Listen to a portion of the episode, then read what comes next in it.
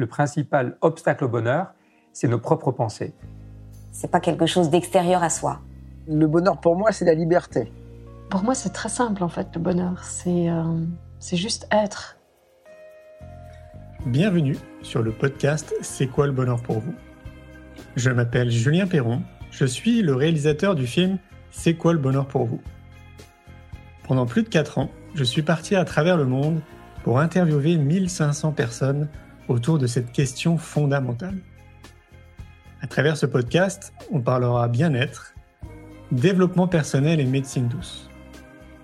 Je vous souhaite un merveilleux voyage sur la route de la connaissance de soi.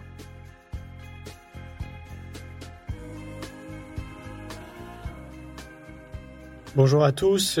Parmi mes nombreux invités, j'ai eu la chance de recevoir Guy Corneau.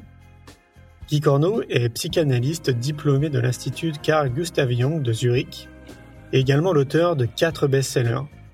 Son quatrième ouvrage, intitulé Victime des autres, bourreau de soi-même, paru aux éditions Robert Laffont en avril 2003 et aux éditions de l'Homme en septembre 2003, a connu un grand succès tant en France qu'au Québec. Je vous souhaite une belle écoute. Bonjour Guy. Bonjour, bonjour. Merci euh, de m'accueillir. Alors aujourd'hui, entre Montpellier et le Canada, on réussit ah. enfin à, savoir pour euh, cette fameuse interview autour du bonheur. Alors, euh, bah, comme je t'expliquais en amont, on est en train de réaliser un documentaire, donc on a déjà fait plus de 1500 interviews. Moi-même, j'ai voyagé autour de la planète, quasiment 200 000 kilomètres, pour le retrouver aujourd'hui sur Skype. Alors, j'ai te poser la question straight to the point. C'est quoi le bonheur pour toi? Euh, ben, pour moi, le bonheur, c'est comme euh, plutôt l'idée d'une joie euh, assez permanente, en fait. L'idée d'une joie qui est sans cesse renouvelée. C'est ça que je pense. Et le bonheur, je pense qu'il y a beaucoup de choses qui participent au bonheur. Il y a autant les petits plaisirs, de chaque jour, prendre un verre de vin, se balader avec une amie ou un ami. Il y a beaucoup de petits plaisirs qui font partie de nos bonheurs. Mais je pense quand même que euh, la, le bonheur vient quand même de l'intérieur et je pense que c'est une décision personnelle et très intime. Autrement, on est juste ballotté, je veux dire, entre le malheur et le bonheur.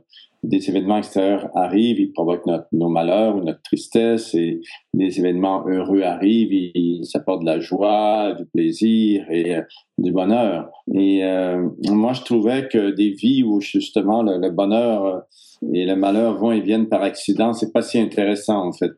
Et à mesure qu'on vieillit, je trouve que ce qui arrive, c'est qu'on veut au fond choisir nos états intérieurs.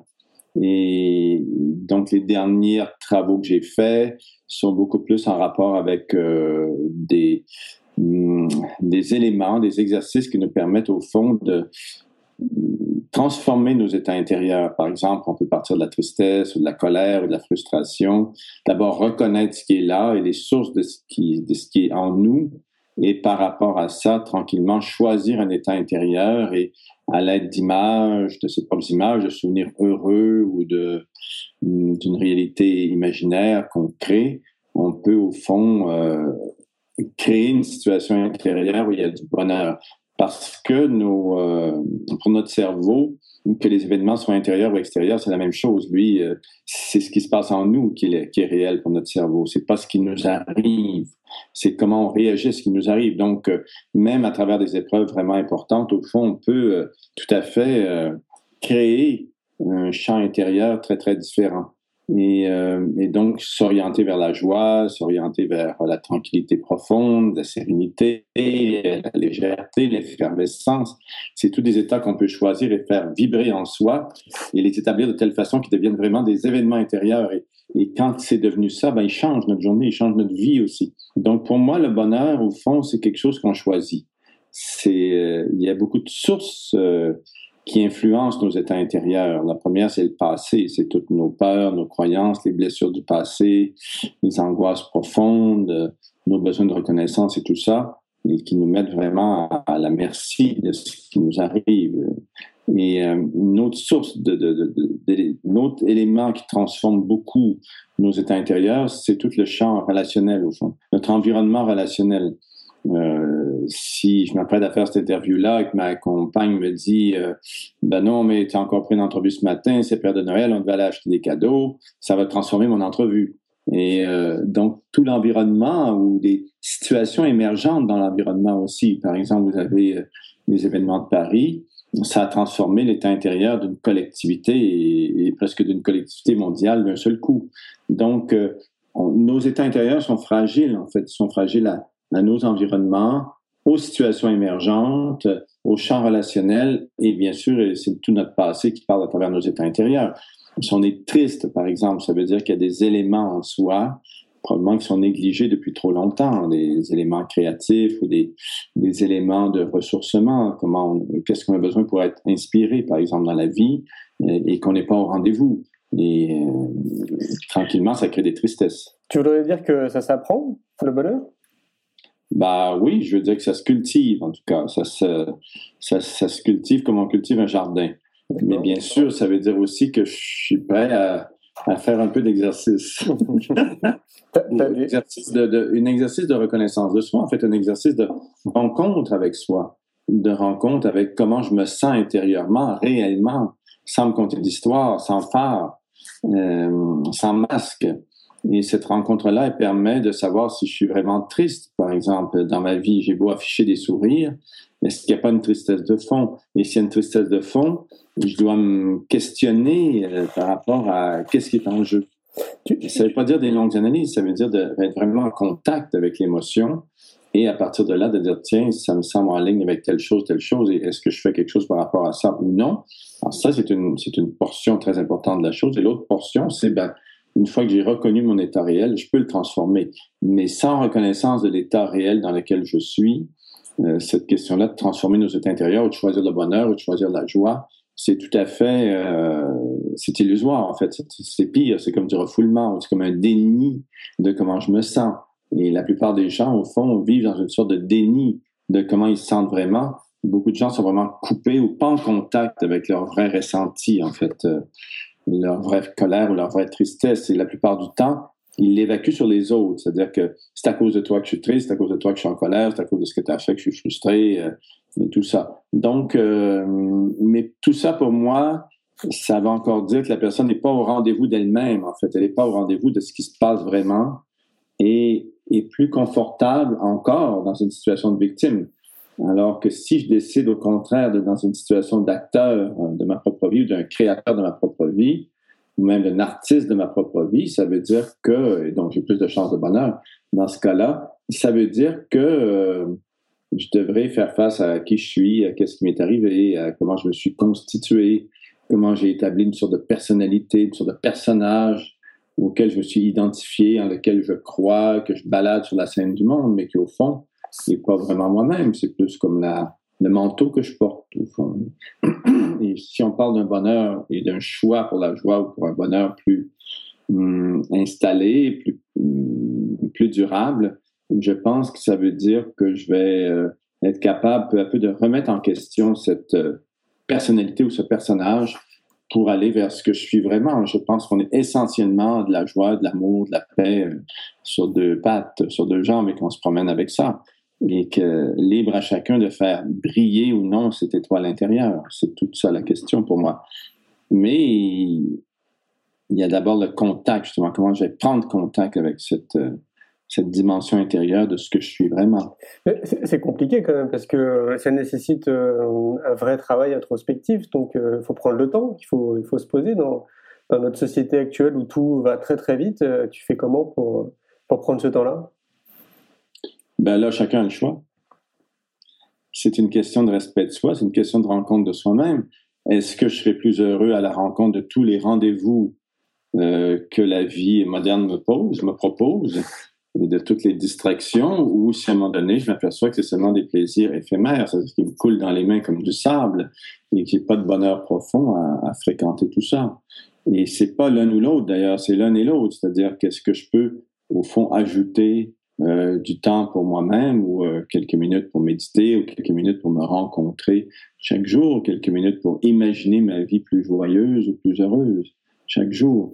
Et, mais là, euh, chacun est invité par les événements de sa vie. Je veux dire, si quelqu'un est vraiment pas au rendez-vous de lui-même, de toute façon, il y aura des correctifs que la vie va lui proposer. Ça va être la maladie, une, des ruptures amoureuses difficiles, des accidents, des, événements difficiles souvent ou souffrants qui vont faire en sorte que la personne a une chance de se questionner.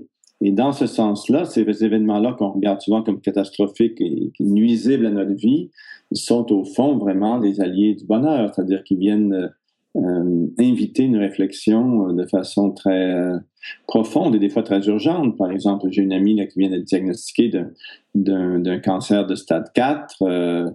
C'est très, très grave. Il n'y a pas beaucoup de temps. Et là, elle a un choix. Au fond, et bon, il a un choix et il doit le faire rapidement. Le choix, est-ce qu'elle veut vivre? Est-ce qu'elle veut mourir? Est-ce qu'elle veut vivre? Qu'est-ce qui veut changer en elle? En fait, il y a quelque chose, il y a, une attitude, une façon de se poser dans la vie qui est fatiguée, au fond, qui veut mourir. C'est le cancer. Et euh, est-ce qu'elle la laisse aller? Est-ce qu'elle a le courage de la laisser aller et de se renouveler, de se réinventer, de sortir de la victime pour entrer dans une vie où elle change transforme et choisit ses attitudes intérieures, ou au contraire, elle se laisse faire.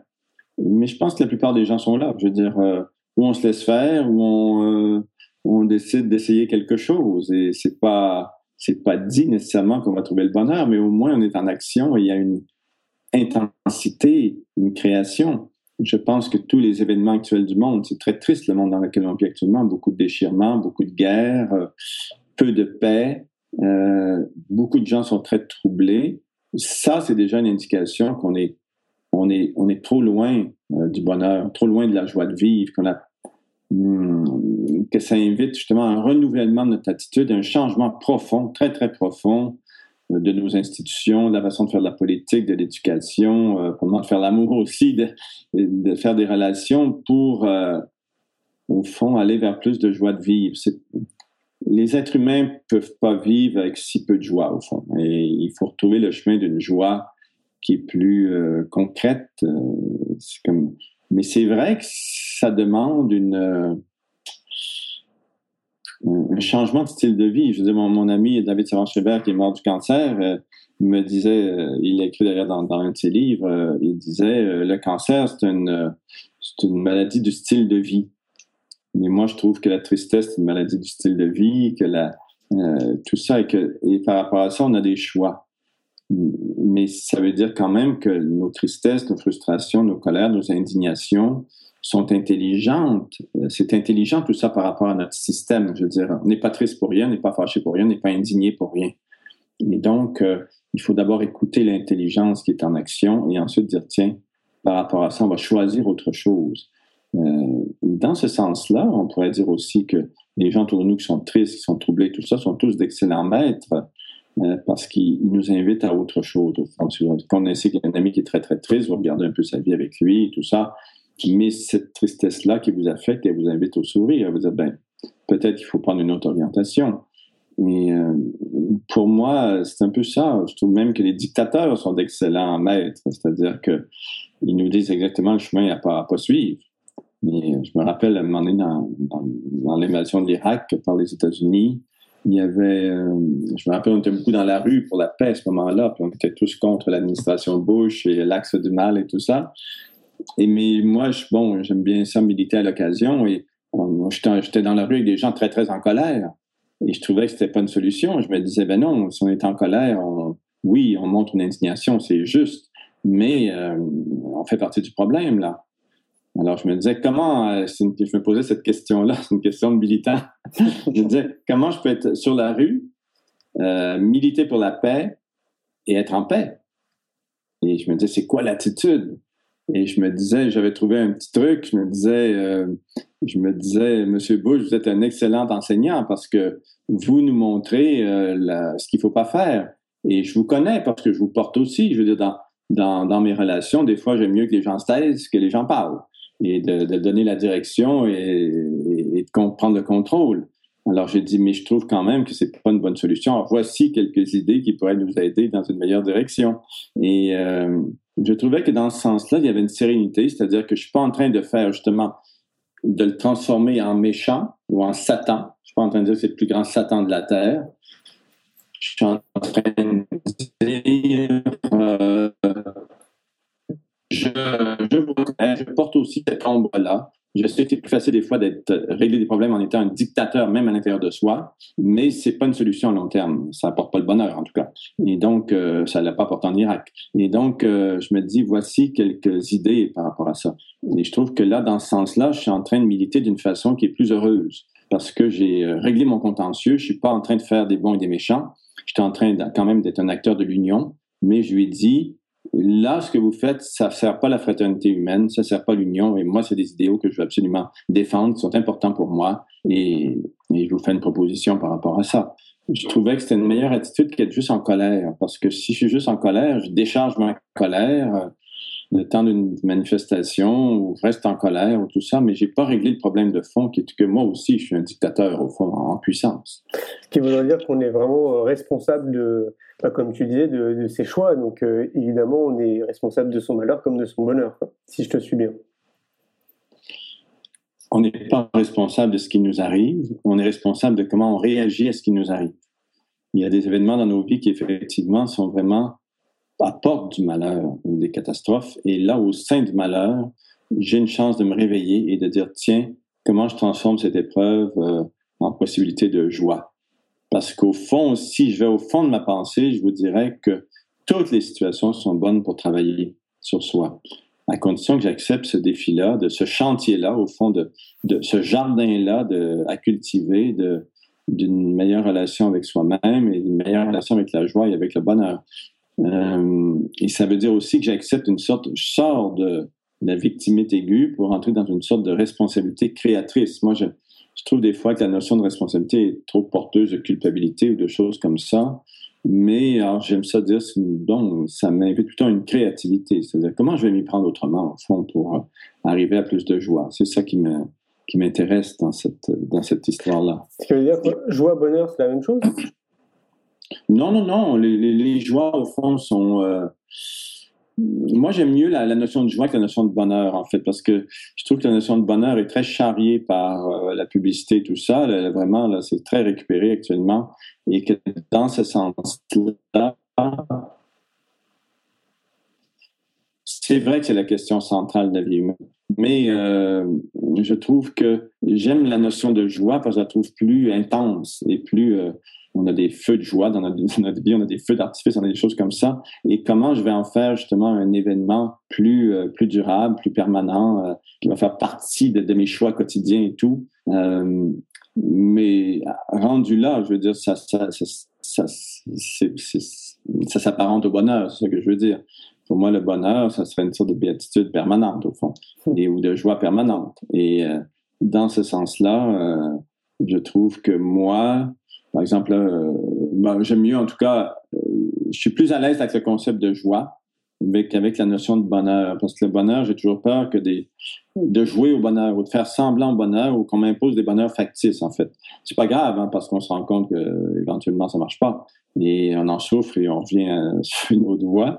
Mais euh, je trouve que la notion de joie, est très euh, très intéressante. Je trouve par exemple que beaucoup moi-même j'ai souffert d'un cancer euh, de stade 4 donc potentiellement terminal. Ça a super bien été. Euh, mais ce qui m'a beaucoup aidé, c'est de faire vibrer des états de joie en moi chaque jour et très très profondément, très puissamment. Et cette culture-là finit par l'emporter. Je veux dire à un moment donné, si tu vraiment tu médites chaque jour, tu visualises chaque jour, si tu parles avec tes cellules chaque jour, à un moment donné, ça a un effet. Je veux dire, tu es de bonne humeur. Et cette, bonne humeur-là, c'est comme un bonheur euh, permanent, mais qui vient pas seulement de l'extérieur, qui vient de. Tu as produit ou tu as éveillé quelque chose en toi qui est de l'ordre de la joie. Et pour moi, cette joie-là est la chose la plus naturelle. Je pense qu'on est d'abord et avant tout un, un éclat d'extase euh, quand on arrive au monde, quand notre notre âme, notre esprit prennent chair, je pense qu'il y a un éclat de, lumière fantastique et que on vient de cette joie-là, on vient de cette extase-là, on vient de ce bonheur-là au fond.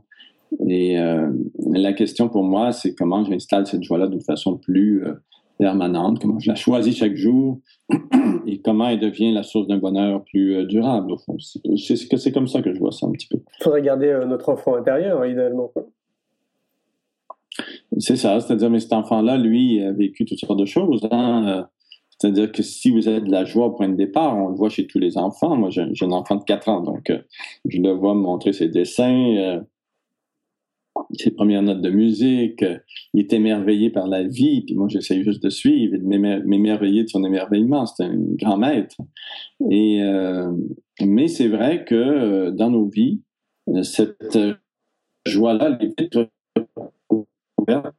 par des angoisses donc, euh, la, première angoisse, déjà au sortir du ventre de maman, et même avant, c'est l'angoisse, c'est la peur de ne pas exister. Donc, euh, la nature, c'est à cause de la séparation, de, l'impression de séparation, de division avec la mère ou avec le monde ou avec l'unité fondamentale. Et répondent à ça des angoisses spécifiques, qu'on appelle existentielles, c'est-à-dire qu'ils viennent au monde avec nous, souvent meurent avec nous, et ça se résume au fond dans la peur du néant, la peur du vide, la peur de ne pas exister. Et la nature a inventé un mécanisme très simple pour les mammifères, c'est le regard, les yeux, les grands, les grands yeux des enfants, les, phoques, tout ça pour créer de l'attachement, pour créer de, de l'appartenance et créer de la reconnaissance. Donc, c'est parce que je me sens reconnu dans les yeux de mes parents que je pourrais par la suite me reconnaître moi-même. Et, euh, mais souvent, il y a des défaillances dans, cette, euh, dans ce système-là de reconnaissance. Ce que je vais dire, parce que ça se pose. Tout, tout, part de là, en réalité, euh, tout part de l'éducation. Tout part d'éducation, mais tout part aussi de l'attitude des parents, euh, comment ces gens-là, justement, sont positionnés par rapport au malheur, par rapport au bonheur, quels sont les grands fracas de leur vie, les grands tracas. C'est pas pareil si vous naissez en Syrie actuellement que si vous naissez au Québec qui n'a jamais connu de guerre sur son territoire. C'est très, très différent. C'est pas pareil si vous naissez sous la France occupée, bombardement, euh, à Londres, que si vous naissez euh, en Nouvelle-Zélande. Je veux dire, c'est très, très différent. Et déjà, euh, l'enfant est, aux prises avec non seulement ses angoisses à lui, les, angoisses du couple parental, familial, mais aussi toutes les angoisses collectives qui sont en jeu, qui vont agir sur lui. Et donc, tout de suite, très rapidement, sur ces états intérieurs qui créent de l'angoisse, qui créent donc de la contraction. Et des fois, il y a des contractions qui sont tellement fortes, même autour de la naissance, avant la naissance, juste au moment de la naissance, après la naissance, que la personne, toute sa vie durant, aura de la difficulté à les défaire. Donc, c'est pas seulement une question d'éducation, mais c'est sûr que l'éducation va aider justement. Il y a des éducations qui vont juste resserrer le mécanisme de coupure euh, d'avec soi-même, d'avec la joie. Hein. Ils vont resserrer le mécanisme et faire en sorte que les êtres soient vraiment coupés des philosophes, par exemple, comme Nietzsche, qui a vraiment répondu au, carcan religieux de son époque en disant, ben, allez vous faire foutre, je veux il faut quand même revenir à notre corps, il faut accepter de sentir, de ressentir et d'être joyeux. C'était beaucoup ça le, le, cantique de Nietzsche, au fond. Et euh, le, père de Nietzsche est un pasteur protestant en passant. Donc, euh, il réagit à tout ça. Jung aussi. Moi, j'étais un psychanalyste de formation jungienne et le père de Jung était un pasteur aussi. Alors, on est devant des, gens qui, qui ont réagi à cette éducation qui coupait trop de soi-même. Donc, c'est vrai que l'éducation sert euh, vraiment, mais c'est beaucoup l'éducation en termes de euh, est-ce qu'une éducation est à l'écoute de l'enfant? Pas, pas, nécessairement pour lui mettre, euh, pas nécessairement pour écouter tous ses caprices, mais pour dire, tiens, hum, quelles sont les joies créatrices de cet enfant-là? Est-ce qu'on peut les, les, les, faciliter plutôt que les empêcher? je vous donne un exemple. Par exemple, la plupart des parents définissent le monde pour l'enfant. Par exemple, ils vont lui dire ça c'est beau, ça c'est bien, ça c'est mal, ça c'est gentil, ça c'est pas bien. Euh, mais ce qui serait intéressant, c'est juste de pratiquer quelque chose qui est très très simple au fond, qui serait de j'ai le droit d'affirmer des choses, hein, j'ai le droit de trouver qu'un paysage est beau. Mais c'est moi qui trouve ça beau, c'est moi qui l'interprète comme étant beau et ça crée un plaisir ou une joie spécifique en moi, un certain type de bonheur. Et euh, je peux dire à l'enfant, moi je trouve ça très beau pour telle raison, à cause des couleurs, tout ça, puis euh, c'est le coucher du soleil, puis j'aime ça ce moment-là de la journée. Et toi, comment tu trouves ça? Alors juste ce renvoi-là, toi, comment tu trouves ça, oblige l'enfant à une référence à lui-même. Ça le garde dans une référence à lui-même. Mais en thérapie, la plupart des gens que vous rencontrez sont des gens qui sont coupés de cette référence à eux-mêmes, qui est pourtant très simple, et qui donc n'ont plus confiance en ce qu'ils ressentent s'ils le ressentent encore, n'ont plus confiance en ce qu'ils pensent, n'ont plus confiance en leurs propres sentiments. Et au fond, ils tentent sans cesse de, fuir ça parce que ça leur semble pas correct. Ça leur semble pas correct qu'ils soient en colère, soit pas correct qu'ils soient tristes, pas correct qu'ils soient indignés. Mais tout ça est d'une intelligence fantastique. Et si tu te coupes de ça, tu te coupes de la vie. Donc, c'est accepter de ressentir, mais ayant accepté de ressentir et de trouver les sources de mon ressentiment, ben, à partir de là, je peux, j'ai des nouveaux choix. Je suis plus esclave parce que de, mes, sentiments. je suis un psychanalyste, donc les gens disent souvent oui, oui, oui, mais vous êtes pris avec l'enfance et tout ça et avec le passé. Je dis non, pas du tout. J'ai dit moi, ce qui m'intéresse, c'est que les gens oublient leur passé. C'est ça qui m'intéresse. Mais je me rends compte qu'il y a du passé qui n'est pas passé qui n'est pas digéré et qui formate encore le présent sans cesse. Alors, c'est pas passé du tout, c'est le contraire, c'est ça conditionne le présent, même au sens français du mot conditionnement, ça emballe le, présent, ça le met dans un carcan, dans une, certaine enveloppe. Et donc, euh, moi, ce qui m'intéresse, c'est que le passé devienne le passé. Et de dire, ben, tiens, je peux vivre au présent parce que j'ai moins de bagages, j'ai moins de lourdeur que je traîne. Donc, ça veut dire quoi? J'ai moins de, de blessures parce que dans mon effort de reconnaissance, hein, il va arriver des accidents. Euh, les parents sont peut-être pas disponibles, peut-être que je suis d'une maladie, je suis hospitalisé, peut-être que je vis dans un pays en guerre, peut-être que mes parents sont séparés ou doivent se séparer de moi pour me sauver la vie. Il y a beaucoup de situations en jeu et mon interprétation va faire que je vais me sentir euh, abandonné ou rejeté ou trahi ou manipulé ou abusé, ce qui est le cas hein, souvent des enfants.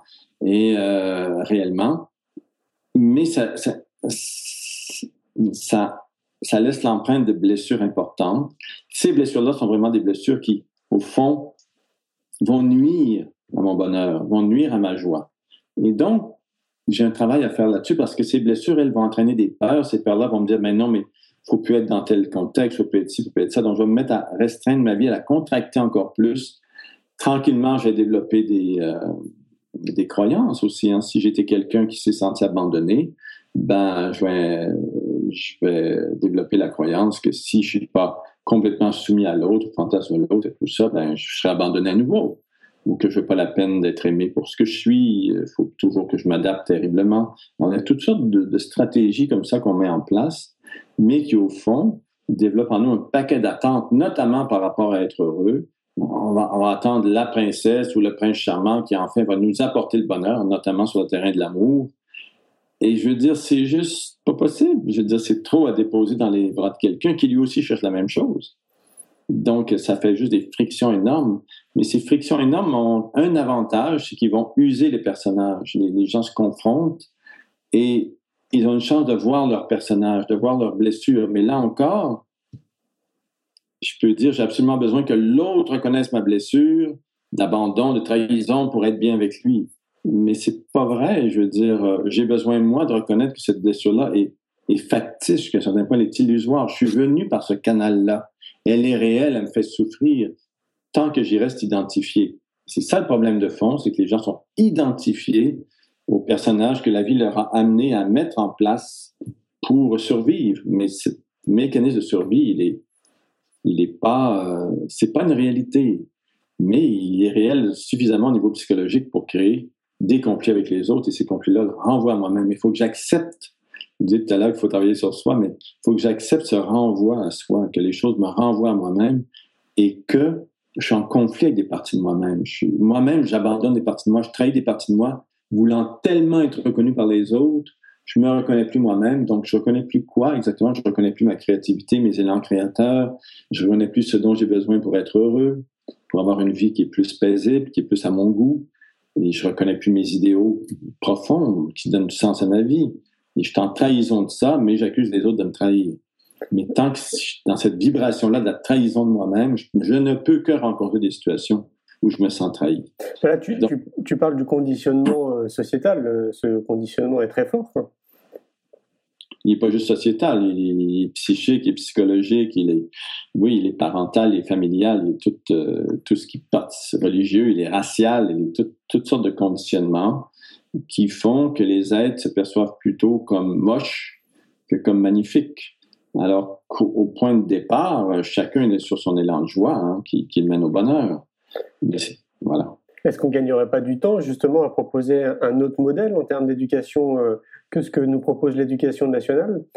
En instaurant la gestion du stress, la gestion des émotions, euh, pourquoi pas du yoga non? Ah, Tout à fait, tout à fait, de la méditation, du yoga, mais je trouve qu'un des, des, outils qui est plus qui serait le, qui nous rendrait le plus service, au fond, ce serait euh, tout ce que mon ami Thomas Dansbourg développe, là où tout ce champ-là de la communication non violente est très intéressant parce qu'il il, joue un jeu au fond où les enfants sont très très bons, c'est-à-dire euh, avant qu'ils soient coupés d'eux-mêmes, de savoir ce qu'ils ressentent et des besoins qui sont derrière et apprendre à faire des demandes à leur environnement qui peuvent être négociées au lieu de s'imposer ou imposer des caprices et tout ça. Les enfants peuvent apprendre ça. moi, je trouve que ça, ça devrait être montré euh, à la maternelle. c'est clair. Dans les, oui. Et, et j'ai vu l'autre jour, j'étais très content, que j'ai visité une, une école parce que Nicolas va rentrer à la maternelle. Et j'ai visité une école où, en première année de, de, de l'élémentaire, chez nous, donc quand des enfants ont 5-6 ans, euh, il y avait la CNV au programme. J'ai pris une photo de ça pour l'envoyer à mon ami Thomas. J'ai dit, wow, c'est fantastique, c'est en train de rentrer dans les écoles. Et moi, euh, c'était vraiment mon souhait quand je suis rentré en contact avec la CNV. Euh, mon idée, c'était que ce soit enseigné dans les écoles très très tôt, le plus tôt possible, parce que ça veut dire aussi que des enfants vont montrer même à leurs parents comment communiquer en fait. Et euh, c'est une des, des, solutions euh, vraiment envisagées. Et l'autre, c'est vraiment de euh, c'est vraiment de, de, stimuler la créativité des enfants, parce que jouer, tu as des grands pédagogues qui ont montré ça. Euh, jouer pour les enfants, euh, c'est vraiment la façon de vaincre l'angoisse. Hein. C'est la façon aussi d'être heureux dans la vie parce que ma créativité va reposer, c'est bien beau. Moi, je dis, il faut développer notre, choisir nos éléments intérieurs et tout ça, mais ça doit être accompagné par une autre contrepartie qui est beaucoup, plus active et qui est à l'extérieur. C'est comment je fais resplendir cette joie-là à l'extérieur. Ben, c'est en faisant des choses qui correspondent à mon élan créateur. Peut-être, pour moi, l'élan créateur, c'est pas seulement artistique. Là, ça veut dire peut-être j'ai un élan d'enseignant ou de soignant ou de chercheur ou d'artiste ou de, de bâtisseur, de concepteur, de gestionnaire. Il y a des familles d'élan et si je suis dans mon élan, ben, je suis plus heureux parce que je vois pas le temps passer et j'ai l'impression de contribuer à l'humanité. Et, et, fantastique, et encore mieux si je sers des idéaux et que je me ressource à travers ça. Donc, pour moi, c'est ça qui est en jeu, c'est aider les enfants à rester proches du jeu et de la créativité. Mais souvent, c'est justement ce temps-là de jeu qu'on coupe sans cesse chez les enfants. Mais on, les adultes sont malades et angoissés parce qu'ils jouent plus assez. Il faut juste se rendre compte de ça. Et c'est pour ça que les jeux vidéo, vidéo pour adultes ont tellement de, c'est une vague très populaire. Pourquoi? Parce que les adultes ont besoin de jouer aussi. Mais bon, il faut peut-être trouver des jeux qui nous permettent, euh, justement, le jeu, c'est d'exercer notre, notre élan créateur. Alors moi, je trouve ça, je veux dire, ça, ça prendrait des écoles qui, au fond, oui, euh, éduquent les enfants, mais oui, éduquent aussi à la communication, mais aussi ça reste proche de l'élan créateur de l'enfant, tout ce que les enfants veulent créer, peuvent créer, euh, parce qu'ils sont naturellement comme ça. Je veux dire, c'est notre nature qui est comme ça, c'est un mouvement on est, un, on est en mouvement, c'est un mouvement de création, c'est un mouvement amoureux, c'est un mouvement d'union avec le monde. C'est notre nature profonde et, d'union avec soi-même. La coupure d'avec soi fait en sorte que le mouvement est coupé. On entre dans, des, dans un mouvement contre nature et c'est pour ça qu'on rencontre de plus en plus d'obstacles dans nos vies parce qu'on est à contre-courant. C'est comme si tu étais en train de nager à contre-courant, mais maintenant, on a installé des générations de gens qui nagent à contre-courant. Et pour qui la vie est très difficile, puis qui pensent que la vie doit être difficile. Et de l'autre côté, tu n'as pas l'impression qu'il y, a, des gens qui se réveillent, justement, depuis 4-5 euh, ans? On parle de prise de conscience ou, de changement de paradigme? Ah, tout à fait. C'est très heureux. Moi, je suis. J'espère d'être en train de participer au changement de paradigme. Je suis convaincu de ça mais depuis 4-5 ans, depuis 40 ans, 50 ans. Je veux dire, moi, je, suis assez vieux pour avoir connu tout le mouvement hippie des années 70 avec les idéaux de ce mouvement-là et tout. Et euh, ce qu'on avait, envisagé était une société tellement plus libre et, aussi ce qu'on vivait partiellement à l'époque. Et réinventer la politique, j'étais très investi dans la politique euh, étudiante euh, en 68-69, en pleine contestation et tout ça. Et c'était très intéressant parce que c'était un fourmillement d'idées de comment être plus démocrate, plus égalitaire, plus... Euh, et moi, je trouve que ces idéaux-là sont encore très, très importants. Maintenant, donc, ça fait il y a une cassure dans les années 50-60 très importante avec le vieux monde et il y a un nouveau monde qui, cherche à prendre racine. Et c'est vrai qu'on voit se multiplier beaucoup d'expériences créatrices. Et moi, je suis tout à fait avec ça. Je pense que c'est fantastique ce qui est en train d'arriver. En même temps, je pense qu'on va avoir beaucoup de, chose très dommageable et très regrettable, et qu'on va voir en même temps beaucoup d'inventions, beaucoup de créativité dont on a absolument besoin. Il y a vraiment un monde à réinventer au niveau euh, politique, au niveau euh, éducationnel, familial. Il y, a, vraiment besoin de réinventer tellement de choses. Économique aussi. Économique, absolument, mais ça, on, je me rends juste compte que ça va prendre beaucoup plus de temps qu'on le pense. Tu sais? Mmh. Est-ce qu'on parle, si, on s'y met tous, ça va prendre euh, une ou deux générations, mais si on ne s'y met pas, on n'est pas en train de s'y mettre. enfin, une certaine partie de la population s'y met, malgré tout. Oui. Oui, et dans ce sens-là, les crises nous aident aussi parce que les gens se rendent compte, que de plus en plus de gens se rendent compte que ça ne peut pas continuer comme ça. Par exemple, le terrorisme, euh, c'est très regrettable, mais en même temps, tu peux te dire qu'il est basé sur quoi? Qu'est-ce qui le nourrit, ce terrorisme-là? La peur. Hein? La, peur, mais, derrière la peur, c'est toutes les inégalités sociales, les injustices, c'est la, c'est-à-dire que tu as grande partie de la population mondiale qui vit dans des situations d'inégalité au niveau des richesses, au niveau du partage des richesses et tout ça, qui crée tellement de frustration que je pense qu'on a, dépassé le point d'équilibre et que dans ce sens-là, euh, c'est ça qui vient nourrir le terrorisme. Ça veut pas dire que, c'est-à-dire que ça permet juste un terrain où le terrorisme devient possible parce qu'il y a trop de gens qui sont terrorisés par notre système économique, qui vivent dans, dans, des, conditions terrifiantes aussi, de pauvreté ou de guerre ou de déportation, d'immigration. Moi, là, j'ai le cœur fendu par l'idée de l'hiver qui s'en vient, puis qu'il y a tant de réfugiés à la porte euh, de l'Europe, à la porte du Canada, et tout ça. Mm-hmm. Je trouve ça terrible, tout ça. Oui, ben c'est clair. Hein. Oui. Donc, euh, mais qu'est-ce qui nourrit ça? C'est toutes nos les insatisfactions profondes. Et, que, et donc, c'est pour, pour dire aussi que tu peux te mobiliser contre le terrorisme et mobiliser des armées, des avions et des milliards de dollars pour ça. Mais au fond, il faut à la fois combattre, mais que ces milliards-là pourraient être aussi utilisés à des questions comme euh, une meilleure répartition des richesses, changer les conditions du monde et changer les conditions économiques. Et euh, sinon, euh, ça changera jamais. Si si on n'accepte pas, nous, occidentaux, qui partageons cinq, qui possédons cinq, la majorité des, des, richesses de la planète, on est seulement 5 C'est ça. 90 des richesses, ça ne va pas. Mm. Il y a un problème réel de partage. Donc, tant que nous, on n'accepte pas de commencer à partager, euh, d'ouvrir nos portes, changer la façon dont on fait de la business, changer la façon dont on fait nos couples et tout ça, une meilleure égalité des hommes, des femmes et tout, euh, tant qu'on ne fait pas ça, je veux dire, il n'y a, pas a rien qui peut changer. Bah, il, y a, déjà des solutions qui arrivent. Hein. Pardon? Il y a déjà des solutions qui, euh, qui émergent. On parle euh, d'économie solidaire, on parle aussi de monnaie locale, si on parle de l'économie. Il y, a, il y a des sites euh, comme nous qui se bougent aussi depuis 12 ans pour apporter de l'actualité positive et montrer qu'il y a plein d'initiatives à travers le monde. Et on est loin d'être les seuls. Exactement, c'est ça qu'il faut. Il faut s'appuyer là-dessus. Il faut s'appuyer là-dessus et c'est cette union-là des consciences créatrices, au fond, et qui justement sortent de notion de victime pour entrer dans une création d'un monde nouveau.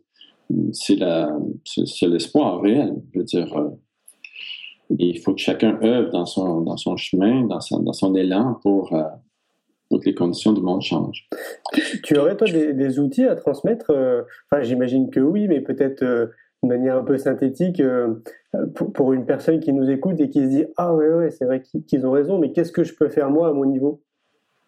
Ben je pense que la personne peut d'abord faire des choses à son niveau très très intérieur, de commencer à, s'écouter et à, voir ce qui se passe en soi, puis à tenter de se comprendre un peu et, de créer de la joie intérieure, du bonheur dans sa vie. Mais comment elle va le faire? Elle va le faire en, faisant d'abord un bilan de qu'est-ce que où elle en est par rapport à ses vrais élans créateurs, par exemple? Est-ce qu'est-ce que qu'est-ce que est-ce qu'elle utilise vraiment ses élans ou elle est juste dans une habilité d'adaptation au monde extérieur, une habilité de survie? Euh, cette personne est-ce qu'elle ose s'exprimer, de dire vraiment ce qui lui tient à cœur, c'est quoi ses idéaux? Est-ce qu'elle est-ce qu'elle s'accorde aussi le ressourcement nécessaire pour rester inspirée et plus près du bonheur? Par exemple, la plupart des gens, je vois que la plupart des gens, et moi y compris souvent, on coupe sur nos heures de sommeil, c'est juste pas une bonne idée. On se répare dans le sommeil, mais on est tellement des, éléments producteurs dans une société de production qu'on coupe sur nos heures de travail pour être plus productif à l'extérieur. mais c'est pas une bonne idée. Dormir, c'est important. Euh, aller vers les choses qui nous inspirent, c'est important. Euh, célébrer aussi le fait qu'on a quand même les choses fondamentales. Hein. c'est la lumière, c'est l'air, c'est l'eau. On a accès à des choses fondamentales, on a accès à des bons aliments, faire les choix des aliments qui tiennent, qui servent plus notre vitalité. Ça aussi, ça encourage au bonheur.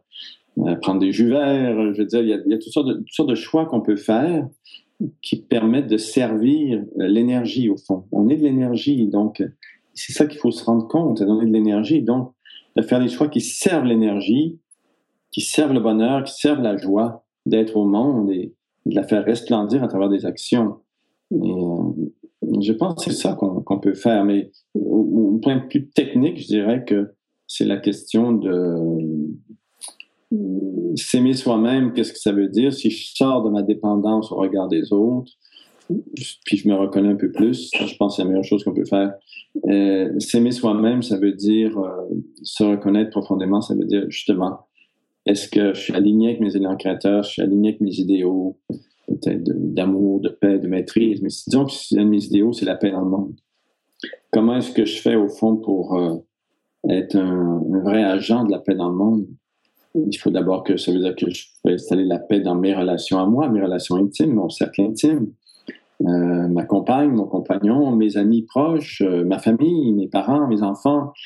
C'est d'abord là que ça commence, cette paix-là. Ça veut dire qu'il faut que je sorte des non-dits, ça veut dire qu'il faut que les choses commencent à se dire, qu'on ne soit pas dans justement un bonheur de surface, mais un bonheur profond, qui est vivant, qui est mouvant, qui est émouvant. Et euh, je trouve que ça, c'est des éléments importants. Et donc, créativité, ressourcement, et l'autre aspect qui est tout le, respect des idéaux qu'on porte en soi et de dire, tiens, moi, je voudrais vivre dans un monde, c'est quoi mon rêve par rapport au monde et commencer à vivre un peu plus en rapport avec ça, parce que sinon, on est juste en trahison de soi-même, on a beau accuser le monde d'être horrible, il reste qu'il ne changera pas tant qu'on maintient de l'horreur en soi. Et l'horreur, c'est l'horreur d'être coupé de ce qu'on est vraiment ce qu'on est vraiment, participe déjà au monde, on est déjà unis à tout ce qui existe sans. C'est pas vrai l'idée qu'on a d'être des individus si séparés ou si séparés du monde de la nature. On est de la nature, on est, de, on est dans le monde, on est des éléments cosmiques en mouvement et le plus lumineux possible, on espère. Est tous interconnectés, quoi. Ah, interconnectés, interdépendants. Et euh, je pense que la fantaisie de l'indépendance n'a juste pas de sens en mode québécois, de souhaiter l'indépendance du Québec. Euh, mais euh, la, non, au mieux, on est interdépendant. Et, mais cependant, l'autonomie existe au niveau intérieur. C'est justement, c'est le début de l'entretien, c'est-à-dire si je veux du bonheur, il faut que je me rende compte que je jouis d'une liberté intérieure, je jouis d'une autonomie intérieure. C'est pas vrai que je suis libre complètement dans ma vie il y a beaucoup de choix conditionnés, il y a beaucoup de contraintes qui permettent la vie en société, tout ça, mais intérieurement, j'ai vraiment accès à, je peux me connecter au bonheur, je peux me connecter à la joie, je peux me connecter à la liberté, à l'espace, et même si je suis dans un milieu très contraint, très confiné, je peux, moi, j'ai un, je suis libre dans mon esprit. Euh, je veux dire, Mandela est un bon exemple, hein, libre dans une prison. Hein? Et beaucoup de sages. Robindo, par exemple, a eu sa première élimination en prison aussi. Et donc, euh, des gens qui ont trouvé de la liberté dans des espaces extrêmement contraints. Alors, c'est vrai que c'est pas une excuse, mais c'est vrai aussi que je dois à ce moment-là commencer à contempler, à être en contact avec mes ressources intérieures, avec ce que je ressens vraiment. je pense aussi qu'une autre chose qu'on peut faire, qui est très simple, c'est toute la question de l'ouverture du cœur. C'est-à-dire, euh, on vit beaucoup dans nos pensées, dans, nos mentalités, dans notre mental. je pense qu'il y a moyen de descendre d'un étage et d'ouvrir le cœur, c'est-à-dire comment est-ce que je peux, au fond, euh, accueillir le monde à partir du cœur, euh, distribuer de l'amour? Moi, j'ai un petit exercice qui est très, très simple, par exemple, qui est comme respirer, hein, inspirer de l'amour et répandre de l'amour et de la joie autour de soi. c'est un exercice qui est très simple, on peut faire deux minutes et ça apporte beaucoup de sérénité déjà en soi. Ça installe une joie d'être, même à travers euh, des épreuves très importantes. On est responsable de ce qui se passe en soi. On est les créateurs de ce qui se passe en nous. Et ça, ça permet d'être les meilleurs créateurs dans le monde. Mais dans le monde, on peut juste faire ce qu'on peut faire. On peut faire au mieux. On pourrait considérer que, que la phrase de, Gandhi qui dit euh, Sois le changement que tu veux voir dans le monde euh, résume un peu ce que tu es en train de dire. Tout à fait. C'est la, la phrase des phrases, je veux dire. Et euh, ouais, je trouve ça vrai. Puis en même temps, je trouve aussi que c'est ça, il faut se mettre en changement. Mais je trouve aussi que la, la, gratitude par rapport à ce qui est déjà là est tellement importante parce que, tu sais, des fois, euh, je dis aux gens, oui, on peut, on peut regarder toutes vos blessures, puis toutes vos peurs, toutes vos croyances, puis tout ça est super vrai. En même temps, on pourrait travailler très différemment. Par exemple, on va dire, tiens, aujourd'hui, euh, j'ai remarqué des choses merveilleuses dans ma vie et tout ça. Et je vais, au lieu de regarder euh, j'ai regardé toutes les fois que je trébuche par rapport à cette injonction-là ou par rapport à cette intention-là. Et là, c'est intéressant parce que je fais comme de la, psychothérapie, mais à l'envers. Je pars de l'aspect lumineux, de l'aspect brillant, de l'aspect joyeux ou resplendissant, puis je me dis, tiens, à toutes les fois que je perds mon chemin, et là, je regarde les éléments qui me font trébucher, une conversation avec quelqu'un, une nouvelle, quelque chose qui se passe dans le monde, à la télévision, et tout ça. Et là, je, là, je commence à comprendre comment je suis fabriqué, en fait. Et, euh, et comment tout me distancie de ma joie profonde et intérieure. C'est en chacun, hein, que chacun peut toucher. C'est ça qu'il faut se rendre compte aussi, c'est que il faut s'arrêter, mais il suffit de s'arrêter, mais il faut quand même s'arrêter. Et s'arrêter quelques minutes chaque jour pour savoir vraiment ce qu'on ressent. Tout ça étant dit, moi, je connais des gens qui ont, qui ont ça très naturellement, le bonheur ou la, ou la joie. Il y a vraiment des gens qui ont une facilité pour ça. Ils sont des terrains favorables. pour ça. Moi, j'ai une vie plus difficile, sans doute pour ça que je suis devenu psychanalyste, mais euh, pour comprendre, mais euh, et l'expliquer. Mais en même temps, euh, je trouve qu'il y a des gens qui, sans avoir besoin de proclamer des grandes idées spirituelles ou psychologiques comme je suis en train de le faire, vivent des vies très, très honorables, avec beaucoup de gratitude et très, des cœurs ouverts et des gens qui sont mais dans toutes sortes de métiers. J'ai un ami qui est coiffeur, puis je, partageais avec ma sœur hier, je disais, c'est vraiment tu vas le voir, c'est comme un, tu as un grand cœur, tu sais, tu t'en face de quelqu'un qui a un grand cœur et cette force de son cœur de s'unir aux, êtres, à, ce qui est beau dans le monde et tout, euh, c'est une bénédiction. Je veux dire, c'est une grâce de se faire couper les cheveux par cet être-là parce que tu te dis, ouais, je suis en contact avec euh, une vibration d'amour très réelle, très forte, mais qui n'a jamais été travaillée psychologiquement ou spirituellement. C'est juste, c'est naturel. Peut-être qu'on est proche de, la sobriété heureuse, comme dit euh, Pierre Rabhi. Oui, c'est ça. La, Pierre Rabhi est vraiment inspirant. C'est une présence très, très inspirante. Et aussi, ce que je trouve chez Pierre Rabhi qui est extrêmement intéressant, c'est cet, euh, enracinement dans la terre, l'attachement à la terre. C'est comme s'il nous, nous, faisait nous rendre compte que ben on n'est pas juste dans nos, dans nos pensées, dans nos idées, il y a quand même une terre qui nous nourrit et toute notre dépendance à la terre, comment c'est important et comment elle est la source du bonheur aussi. C'est comme si je vous disais en tant que psy, ben, pour venir à nos corps, aux sensations du corps et ce qui se passe là, puis les sentiments qui se développent, les sensations, parce que c'est ça notre terre pour le moment. Il faut absolument la cultiver et avoir beaucoup de reconnaissance par rapport à ça. Et euh, voilà, non, non, je trouve que Rabi est une grande inspiration. Euh, je sais pas, je suis un être assez sobre pour aller vers la sobriété heureuse moi-même, mais c'est un idéal. C'est un éclairage. C'est ça qui éclaire notre vie. Et la paix éclaire notre vie. C'est intéressant de regarder les idéaux, justement, pas comme des choses à. Je ne dois pas mesurer ma valeur par rapport à ce que mes, mes, idéaux se réalisent ou non. Je dois mesurer ma valeur par rapport à mon sentiment, justement, de bonheur ou de joie intérieure ou de, dire, wow, quand je fais ça, je suis plus en lien avec moi-même, je suis plus en lien avec les autres, j'ai l'impression de me respecter, respecter les autres et euh, de participer au monde avec toute ma force, euh, ma puissance. On n'est pas là pour être malheureux, on est là pour être très heureux de, partager avec notre créativité, puis euh, là pour vibrer au fond d'amour, de joie. C'est ça qui apporte du bonheur dans la vie de quelqu'un. Ce qui est chouette, c'est qu'en plus l'être humain fonctionne par mimétisme. Donc si toi tu, euh, tu montres que tu es heureux, que tout va bien, et que tu cultives tout ça, par euh, ce que tu veux, hein, du yoga, de la peinture ou ta vie de manière globale, évidemment, tu vas inspirer quoi qu'il arrive. En tout cas, tu vas poser des graines autour de toi, forcément. Exactement. Moi, c'est ça, je disais, même j'avais moi-même, j'ai accompagné quelqu'un jusqu'à son ami sur son lit de mort euh, il y a quelques années. Et je lui disais, même sur ton lit, en train de mourir, tu es quand même encore capable de faire circuler des pensées de joie, des pensées de bonheur et les répandre dans le monde entier. Tu crées justement ces particules de bonheur pour tout le monde.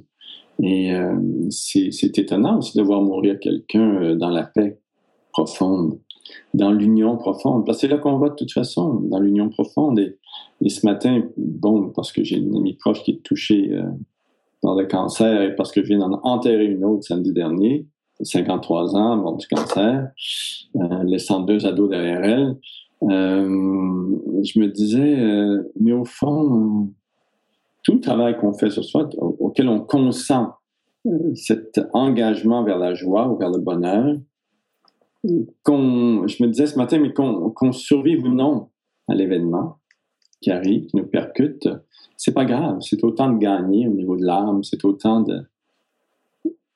On, traverse, c'est plus intéressant de traverser le sourire aux lèvres que de traverser avec une âme amère parce que on ne s'est pas réalisé au fond et que le bonheur n'a pas circulé en nous. Mon amie Christiane Saint-Jean, qui est morte, elle, à 64 ans du cancer, qui était une auteure euh, qu'on connaît, euh, disait, euh, me disait, j'espère que j'ai ouvert les lèvres assez assez grand pour laisser filtrer un peu d'amour et un peu de joie avant de mourir. Et donc, je me disais, euh, c'est ça au fond. Euh, c'est ça la question. C'est-à-dire, est-ce que je peux m'ouvrir suffisamment et euh, être suffisamment en lien avec moi-même, avec les autres pour offrir de l'amour, donner de l'amour, de la création, de, me situer autrement que juste pris dans mes petites égocentricité, d'égoïsme. Voilà, ouais, c'est ça. Merci Guy. Merci beaucoup. Un grand merci pour votre écoute. J'espère que vous avez passé un bon moment avec nous. Je vous invite à prolonger l'expérience en regardant mon film C'est quoi le bonheur pour vous? Vous le trouverez assez facilement sur YouTube. Si vous souhaitez ancrer davantage les choses, nous avons créé le jeu de cartes C'est quoi le bonheur pour vous qui vous permettra de mieux vous connaître et de mieux connaître les gens avec lesquels vous allez jouer de manière ludique et bienveillante. Vous me retrouverez assez facilement sur les réseaux sociaux si vous souhaitez qu'on échange en direct. Et merci de nous laisser des messages ou des avis, des commentaires. Ça fait vraiment plaisir et je prendrai une grande joie à vous répondre. En attendant, je vous souhaite une très belle route et je vous retrouve maintenant la semaine prochaine pour un nouvel épisode du podcast C'est quoi le bonheur pour vous?